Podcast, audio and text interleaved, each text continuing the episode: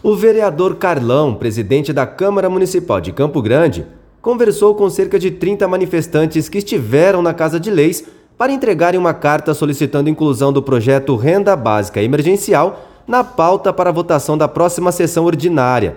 Carlão explicou os trâmites para a votação do projeto. E eu sou obrigado, pelo regimento interno, a colocar ela no mesmo dia que ela me entregar a folha. Ela me entregar a folha na terça é terça. Então eu combinei com ela, isso aí, a semana que vem a gente vai estudar isso aí. Ela me apresentando a folha de regime de urgência, eu já coloco para votar. Se ela não me apresentar, esse aqui já trabalhou na Câmara, sabe, tem os trâmites das comissões pertinentes da casa.